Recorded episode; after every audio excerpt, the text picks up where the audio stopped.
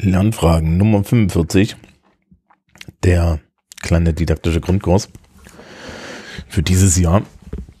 Und ich habe mich dann entschieden, also das ist jetzt gar nicht so lange nach der letzten Aufnahme, aber ja, weil das ist ja hier, das, das wabert ja immer so ein bisschen in meinen Zeitabläufen. Ähm, aber ich habe mich dann entschieden, okay, wir, wir, wir trennen Psychologie und Soziologie so ein bisschen auf. Und ähm, heute halt psychologische Grundlagen. So. Ähm, erstmal grundlegende Einleitung, was ist die Psychologie? Wer das nicht weiß, es, es wird meistens, also ich bin ja so ein Fan davon, so ein bisschen so Grundlagen zu erzählen, ja, und dann auch so ein bisschen zu erzählen, okay, ähm, worüber wir unterhalten wir uns denn eigentlich? Das ist immer so ein bisschen wichtig, weil wenn du das nicht, wenn du nicht Begriffe klärst, weißt du es nicht, ja. Äh, jemand meinte letztens so, wenn in einem freundlichen Gespräch erstmal eine Begriffsklärung fordert, dann kann man auch gleich sagen, verpiss dich. Das ist richtig, aber das hier ist ja kein freundliches Gespräch, sondern eher so, naja, ein, ein Wissensangebot. Und dann müssen wir das machen. Also die Psychologie ist die Wissenschaft des menschlichen Verhaltens. Sie beschäftigt sich normalerweise mit dem Verhalten von Einzelpersonen, außer in der Sozialpsychologie. Da beschäftigt es sich auch mal mit dem Verhalten von Menschen in Gruppen. Und der zentrale Punkt ist Verhalten. Also sprich, es geht schon so auf so einem naturwissenschaftlich empirisch begründbaren Level davon, ähm, ja, äh, was passiert eigentlich in so einem menschlichen Gehirn? Äh, wie funktioniert die Wahrnehmung? Wie funktionieren ähm, Denkabläufe und so weiter und so fort? Da hinten dran und das ist so ein bisschen das Leid der Psychologie, hängen dann ganz viele doch eher krude Vorstellungen, die aus ihrer Frühzeit kommen. Und natürlich zum Beispiel vom großen Gründer, ja, oder vom großen Mitbegründer Sigmund Freud abhängen, ja, also die Psychoanalyse. Ähm, man ist in der Theoriebildung schon sehr lange von so ganz bescheuerten Konzepten ähm, wie wie so, so, so dieser, diese narrativen Erzählung, die da Freud noch hat, äh, weggekommen, sondern heutzutage ist man wirklich dabei, dass man halt sieht, okay, ähm, in das Gehirn geht im Endeffekt, gehen im Endeffekt diese Inputs rein, es gehen diese Inputs raus. Ja, ähm, wir wissen nicht, was genau passiert, aber wir können relativ genau voraussagen, oder testen, welche Inputs wie, äh, wie funktionieren. Ja, man kann dem entgegenhalten, dass es eine mechanistische Vorstellung ist. Allerdings ähm, bin ich halt auch so der psychologisch, psychologischen Alchemie eher abgeneigt, weil, ähm, naja, was soll das, ja? Also wenn dann immer Leute kommen und sagen, mein Unterbewusstes und so, ja. Ja, wir wissen, dass unser Gehirn Dinge tut, ohne dass wir wissen, was es tut. Wir wissen aber auch nicht, was es tut. Das heißt also, wir können eigentlich nur mit den Effekten davon leben. Also, ja, ähm, wie du am Ende, was, was am Ende das Problem einer psychischen Störung zum Beispiel ist, was eine psychi psychische Störung auch definiert und ähm, äh, wie du am Ende am besten damit äh, oder, oder wie das entstanden ist, ist eigentlich ja, also es ist, es ist für uns in der Psycho, also für die Psychologie ist es interessant, aber schwer forschbar. Und für den normalen Menschen ist es, obwohl es da unheimlich viel Kladderadatsch gibt, der, der sich die ganze Zeit damit pseudo oder mehr oder minder äh, richtig beschäftigt, ist es großflächig irrelevant. Also, ähm, und wir gucken ja jetzt aus so einer lehrerdidaktischen Perspektive drauf. Ähm, ein grundlegender Tipp jetzt für die Menschen, die insbesondere Lehrkräfte werden wollen, ähm, aber auch für Menschen, die mal einen, einen Talk, einen Workshop in, mm, in so, gerade mit, mit jüngeren Menschen machen, ja, ähm, oder in, in Umständen, die, die nicht ganz klar sind.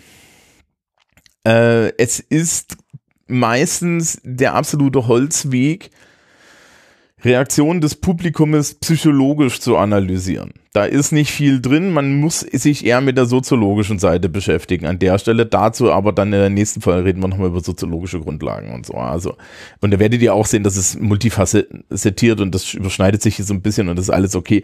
Aber so grundsätzlich äh, äh ich erlebe das auch an der Arbeit, dieses Herumpsychologisiere an Schülerinnen und Schülern jenseits von dem Arbeiten mit deren Äußerungen.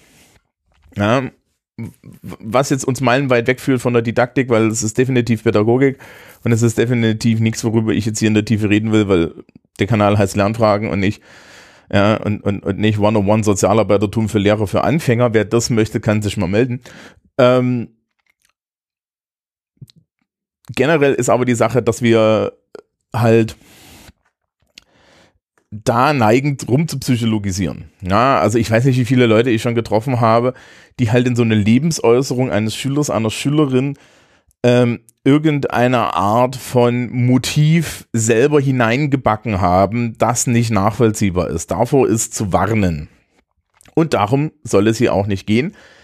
Ja, und es geht interessanterweise der Psychologie auch nicht darum. Die Psychologie ist eine deskriptive Wissenschaft, zu größten Teilen, die auf der Basis dieser deskriptiven Forschung dann Theoriebildung macht und das dann halt auch nach dem klassischen Popperschen Sinne. Das heißt, alle Theorien gelten, bis sie widerlegt sind. Und äh, man kann sich das anschauen. Die Psychologie hat in den letzten ähm, Jahren, Jahrzehnten eine kleine äh, Reproduktionskrise gehabt. Das heißt, es steht alles gerade nach dem eigenen Anspruch auf tönernen Füßen und das ist sehr traurig, denn viele von den Dingen sind wichtig und etliche von den Dingen sind auch richtig und wichtig, selbst wenn man keine großen Daten hat. Aber das sind eigene Geschichten und ich bin heute nicht da, um die Psychologie zu diskutieren, aber das ist so die Einleitung. Gut, was interessiert uns jetzt als Menschen, die irgendeine Art von Bildungsangebot machen, so an der Psychologie. Es gibt zwei Bereiche, die ich dann immer für wichtig halte. Das eine ist im Endeffekt der ganze kognitive Apparat plus, plus Wahrnehmungsapparat und das andere ist Entwicklungspsychologie. Entwicklungspsychologie sparen wir uns, machen wir erstmal kognitiven Apparat und Wahrnehmungsapparat. Das ist die Reader's Digest Variante. Wenn euch das interessiert, seid ihr bei mir an der falschen Stelle. Ich habe das auch nur so gelernt und brauche das auch nur, wie es für mich wichtig ist. Ja, ich kann das in der Tiefe aus der Kalten erklären. Das ist mein Job. Aber ähm, wen sowas wirklich in der Tiefe interessiert, dem sei ein Psychologiestudium empfohlen. Wie kommt eine Information ins menschliche Gehirn? Relativ einfach. Wir haben einen sensorischen Apparat, Augen, Nase, Mund und so weiter und so fort. Äh, primär ist hier Ohren und Nase zu, zu sehen. Das sind so die Haupteingänge für Dinge, die man dann auch irgendwie kognitivieren kann.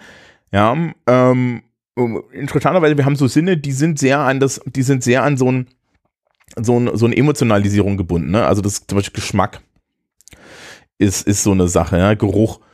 Ähm, während halt Augen und, und Ohren sind die primären Kanäle, über die man dann auch Dinge mit einem kognitiven ähm, Anspruch irgendwie zu sich nehmen kann. Ja, also ich habe jetzt, man kann, man kann riechen lernen und man kann dann auch Dinge äh, kognitiv da teilen oder so. Dasselbe gilt fürs Schmecken, aber der, der Scope ist sehr gering. Ne? Also das heißt nicht, dass es nicht geht, aber wenn ich jetzt in komplexen Sachverhalt Menschen irgendwie in ihren kognitiven Apparat hineinbringen möchte, also in den Ab, ab, ins abstrakte Denken, dann brauche ich im Endeffekt Augen und Ohren. So, da kommen irgendwie Informationen rein, zum Beispiel gerade quatschender Podcaster. Ja, gibt kein Video. Diese Information kommt dann zum einen, wird erstmal so, wird erstmal alles, gerade beim Auge ist es ganz hart, ja, es wird erstmal alles Unwichtige rausge rausgeschmissen und so weiter und so fort. Deswegen höre ich beim äh, Korrigieren von Arbeiten schon lange keine, äh, keine Podcasts mehr, weil kann ich mir sparen. Ähm, und dann äh, wird es Unwichtige rausgefiltert, das Wichtige wird im Endeffekt irgendwie übergeben und dann haben wir zwei Instanzen im Gehirn, nämlich im Endeffekt das Kurzzeitgedächtnis. Das Kurzzeitgedächtnis kann circa sieben Items für maximal zwei, drei Sekunden halten. Ähm, es gibt einen gerüttet Maß an Menschen, die glauben, ihr Kurzzeitgedächtnis umfasst irgendwie 24 Stunden oder ähnliches. Also dieses klassische, ich cram mir was in meinen Kopf und dann weiß ich es am nächsten Tag, nein, das ist nicht so und es funktioniert auch nicht. Ähm, das, das wissen wir alle, die Schülerschaft weiß das auch, weil dir wird das regelmäßig gesagt, das hilft nicht. Ne? Also, äh, was tatsächlich funktioniert, falls ihr mal euer Kurzzeitgedächtnis benutzen möchtet und falls ihr auch mal ein Problem habt, wo ihr das benutzen müsst, Es gibt diesen Trick, äh, wenn man zum Beispiel neue PIN-Nummern hat, ja, und man weiß die PIN-Nummer, vergisst seine PIN-Nummer oder ähnliches, ähm, dass man dann im Endeffekt die ganze Zeit Zahlen im Kopf wiederholt. Ja, oder einen Umstand im Kopf wiederholt. Und das ist tatsächlich dann, das ist ein, immer ein Reboot des Kurzzeitgedächtnisses und dann kann man Dinge länger im Kopf behalten. Interessanterweise werdet ihr aber auch feststellen, dass euer kognitiver Apparat dann mit wenig anderem beschäftigt ist. Ne? Und wie gesagt, man kann maximal sieben Items irgendwie noch so rumschweben haben, aber halt auch nur plupp wenn man Dinge lang genug durch diesem Kurzzeitgedächtnis immer wieder sieht, dann verfestigen sie sich. Das ist die Idee des Vokabellernens. Ja? Und dann landet das im Langzeitgedächtnis und dann fährt da jemand hin und schiebt das in so einen, in so einen Schrank und so weiter. Ne? Es war einmal das Leben. Stellt euch das so vor. Okay. Also im Endeffekt die Art, wie Wissen in unser Gehirn hineinkommt. Jetzt ist da schon das Interessante, das funktioniert bei jedem und jeder anders und, es, äh, und die, die Art des Inputs ist jetzt noch wichtig. Weil wenn ich Bilder habe, dann benutze ich eine andere Art von Erke psychologische oder, oder, oder Gehirnmaschine, ähm, die, die die Bildererkennung macht, als wenn ich ähm, Text erkenne. Text ist im Endeffekt abstrahierte Realität und hat eine relativ niedrige Informationsdichte. Das glauben immer die Leute nicht so. Äh, es ist aber so. Also äh, das können wir ganz einfach machen. Vielleicht packe ich euch auch ein Beispiel dann, dann noch unten in die Show Notes mal gucken. Ähm, wenn ihr ein Bild nehmt, ein Cartoon oder ähnliches, also wir üben das regelmäßig in der Schule auch.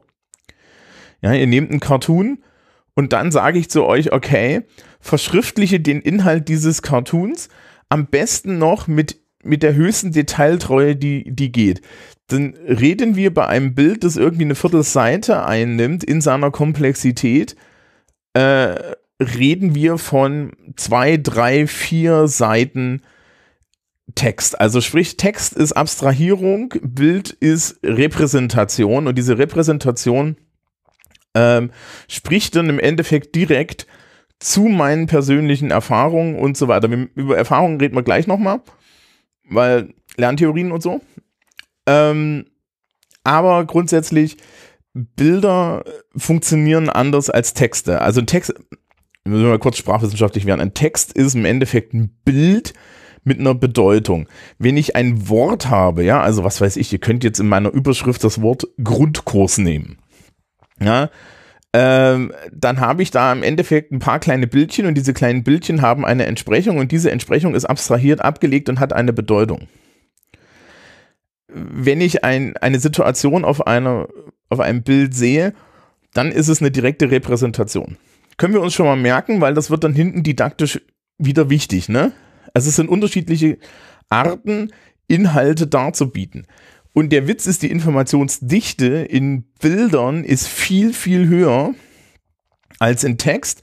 Und die Informationsdichte von gesprochenem Text und im Übrigen auch die Informationssicherheit von selbstgesprochenem Text, also das, was ich hier gerade mache, ist höher als von gelesenem Text, weil gesprochener Text aufgrund der Verbalisierung mehr Redundanzen hat.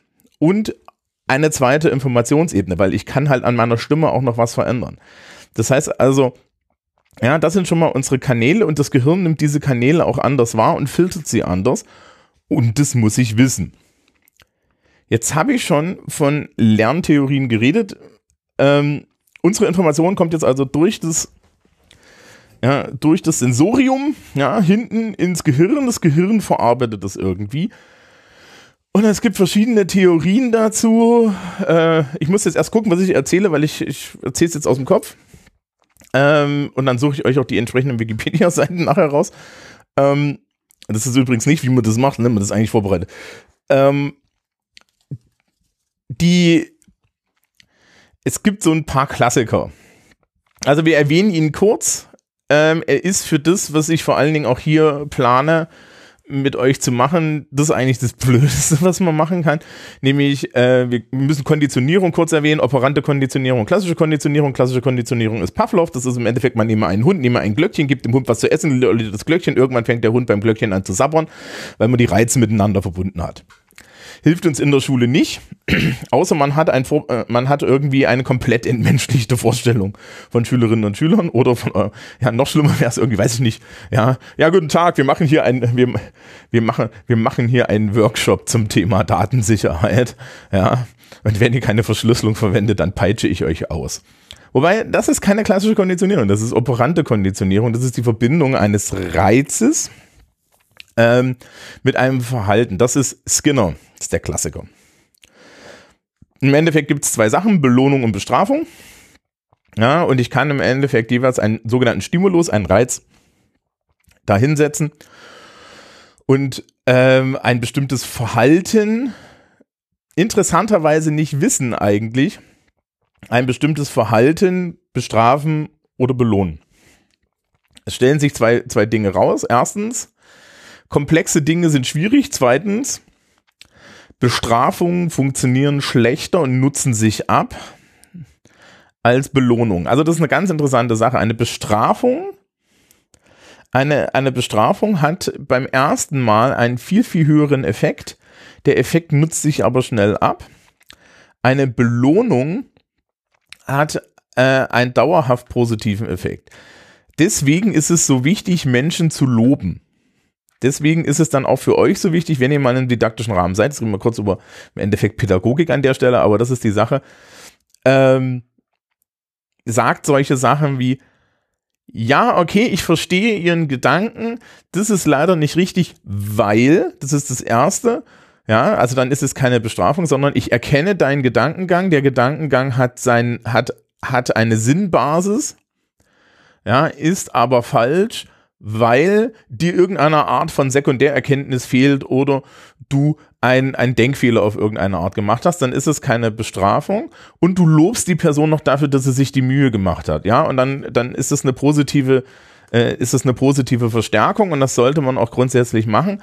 Ja, wenn man Beiträge zum Beispiel aus dem Publikum und so weiter nimmt, sollte man sich immer gewiss sein, dass man das positiv verstärkt. Ich habe im Referendariat gelernt, dass man die Beiträge von Schülerinnen und Schülern bevorzugt nicht wiederholt.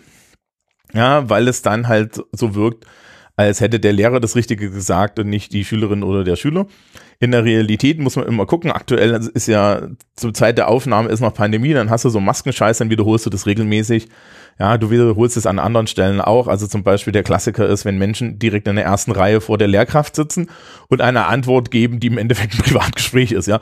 Ja, äh, was kommt denn da hin? Ja, bla bla bla. Und so. Dann kannst, kannst du im Endeffekt, ich mache das auch hin und wieder, kannst du im Endeffekt hinten fragen hier.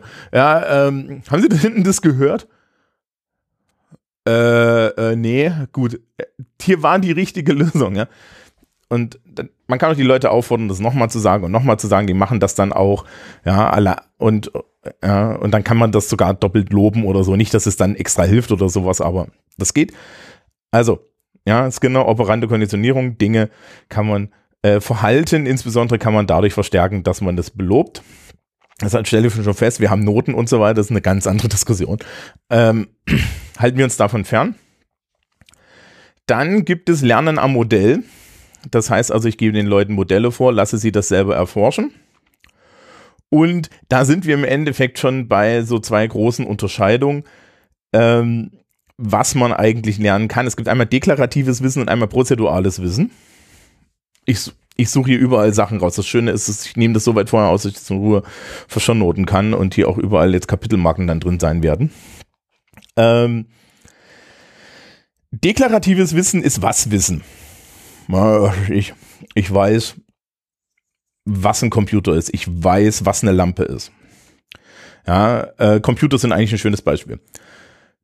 Prozedurales Wissen ist, ich weiß, wie Dinge funktionieren. Also sprich, ich kann zum Beispiel hier einen Podcast aufnehmen. Ich kann einen Text schreiben. Ich kann eine Argumentation schreiben und ich habe kein Problem mit dem Prozess. Ihr seht schon, prozedurales Wissen ist viel, viel praktischer als deklaratives Wissen. Natürlich brauche ich grundlegend deklaratives Wissen, um durch die Welt zu kommen, aber prozedurales Wissen hat den großen Vorteil, dass ich es immer wieder auf andere Sachen anwenden kann. Hier finden wir dann auch die sogenannte Kompetenzdefinition. Eine Kompetenz ist im Endeffekt prozedurales Wissen äh, im breitesten Sinne, ja. Also ich bin dann halt kompetent, etwas zu tun, ähm, auch ohne, dass ich es vorher kleinschrittig erklärt bekommen habe. Ähm, das bedeutet, die zwei Sachen gibt's, das, die sind sehr unterschiedlich zu lehren im Endeffekt. Ne? Deklaratives Wissen ist halt einfach, das kann man tatsächlich über die vorne beschriebene Schleife ins, ins Langzeitgedächtnis machen. Vokabeln lernen als, als Sprachlehrer ist so die klassische Sache. Da führt kein Weg dran vorbei. Wobei man aus meiner Sicht mehr Vokabeln prozedural lernen lassen sollte, wenn man weiß, wie man es tut. Also, dass man zum Beispiel mit Wortfeldern arbeitet und so weiter und so fort. Ne? Also, da gehen schon Dinge. Und ja, ich habe jetzt auch viel zu wenig mit Wortfeldern. Wir haben Kollegen, die machen das richtig gut, nicht ich. Ähm, und ja, die, die, die prozedurale Geschichte ist die wichtigere. Deklarativ, hm. Prozedural hat allerdings das Problem, wie kriege ich das jetzt an Leute rein? Und eine Möglichkeit ist Modelllernen. Ja, also sprich, ich gebe ihnen ein Beispiel vor, sie machen das nach. Die zweite, die, die, die zweite Sache ist, im Endeffekt selber Hypothesen zu bilden. Und da sind wir jetzt bei der Unterscheidung Deduk von Deduktion versus Induktion. Also wir haben, ihr seht das schon, es wird jetzt, es fasert sich allein schon an der Frage, wie, wie lernen wir eigentlich, fasern sich schon tausend Wege auf, bei denen ich dann, wenn ich mein, mein Kurs ja, meinen Workshop baue, einfach mal darüber nachdenken kann, was zur Hölle mache ich hier? Wie mache ich das? Ja, und wir Lehrkräfte denken darüber weit, weitaus weniger nach, als ihr das glaubt, weil für uns ist es intuitiv dann irgendwann. Also mir geht es so.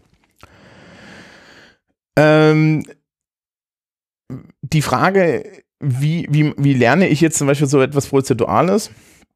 Nun, das Interessante ist, man kann es induktiv und deduktiv machen.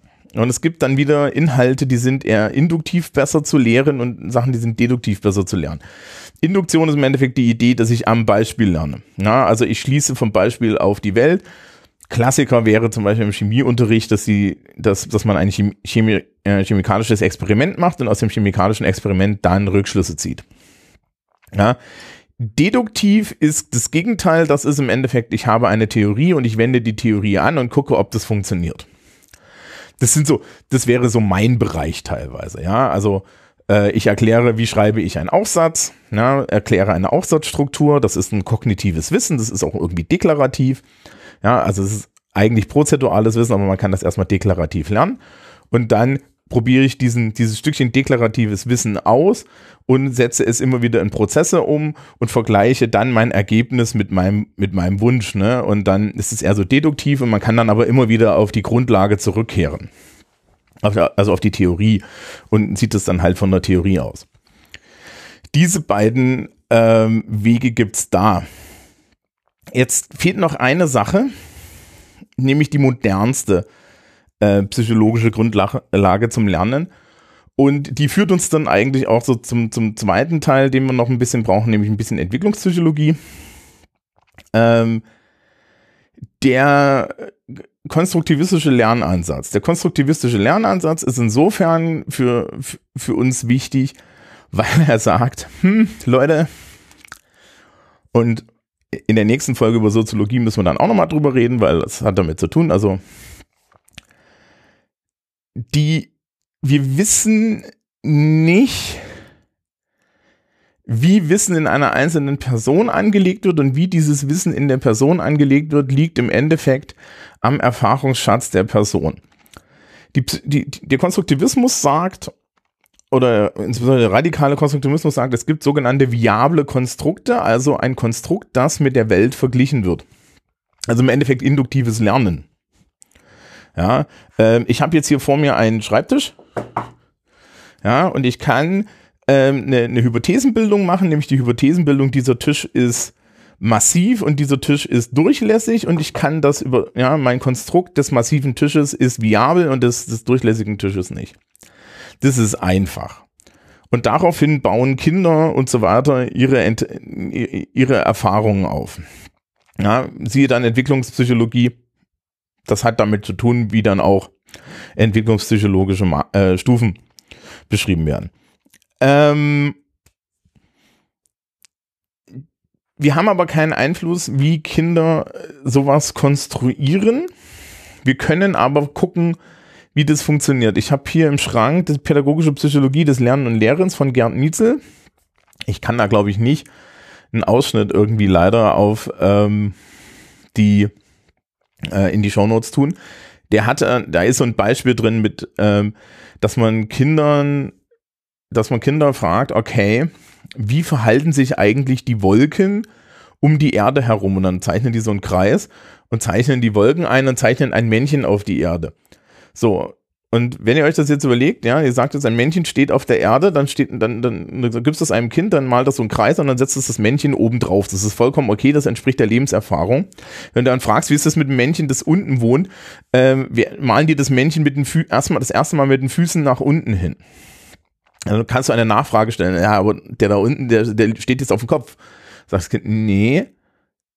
Und dann stellt es fest, ja, der steht auch auf dem Boden, aber dann stehen die sich gegenüber und das ist kontraintuitiv und die auf der Seite der Erde stehen auf der Seite. wenn du dann fragst, wie ist das mit den Wolken, dann hängen die Wolken auch wieder erstmal so und dann, ähm, und dann kannst, kommst, kommst du darauf hin, dass es hier halt um Gravitation geht.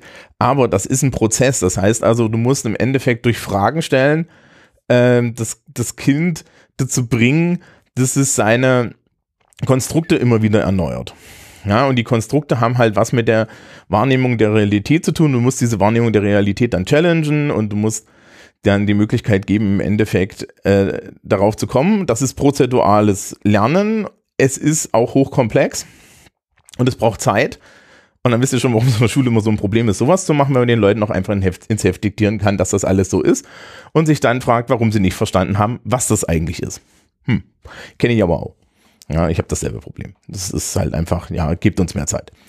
Ähm, okay. Ja, Konstruktiv Konstruktivismus sagt halt, das wird in den Menschen angelegt auf der Basis seiner Erfahrung. Das bedeutet auch, man muss hin und wieder mal gucken. Und darüber reden wir dann, wie gesagt, noch in der nächsten Folge, wenn es über die soziologische Seite geht.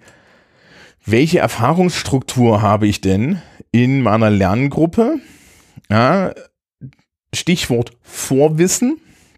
Worauf baue ich auf? Was habe ich für Menschen? Und da schließen sich dann auch Fragen an wie Schrittlänge. Hä, Schrittlänge? Es gibt den Begriff, also wir müssen uns vorstellen, jeder Lernschritt kann unterschiedlich groß sein. Ja.